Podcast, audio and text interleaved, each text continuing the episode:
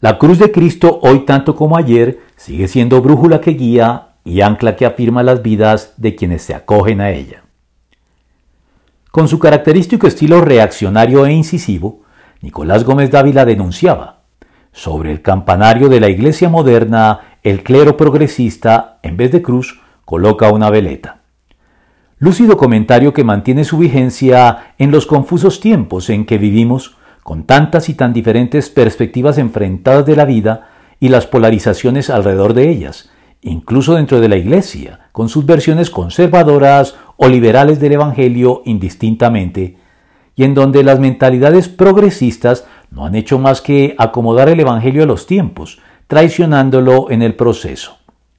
Lo dicho por George Herbert en cuanto a que el diablo divide al mundo entre el ateísmo y la superstición,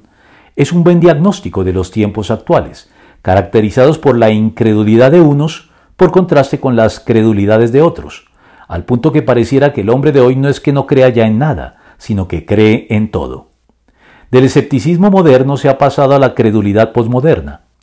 Pero a despecho de todo lo anterior, el perfil de la cruz de Cristo aún se sigue recortando con nitidez inamovible contra el horizonte de la historia, como se afirma en el libro El reto de Dios. La cruz no es péndulo ni veleta, la cruz es brújula y ancla, la cruz no se ladea, permanece vertical con Dios y horizontal con el hombre, y en el cruce de sus maderos está el fiel inmutable de la balanza eterna. Y es que la cruz de Cristo conserva hoy como ayer toda su eficacia, pues Cristo no me envió a bautizar, sino a predicar el Evangelio, y eso sin discursos de sabiduría humana, para que la cruz de Cristo no perdiera su eficacia. Primera de Corintios 1:17.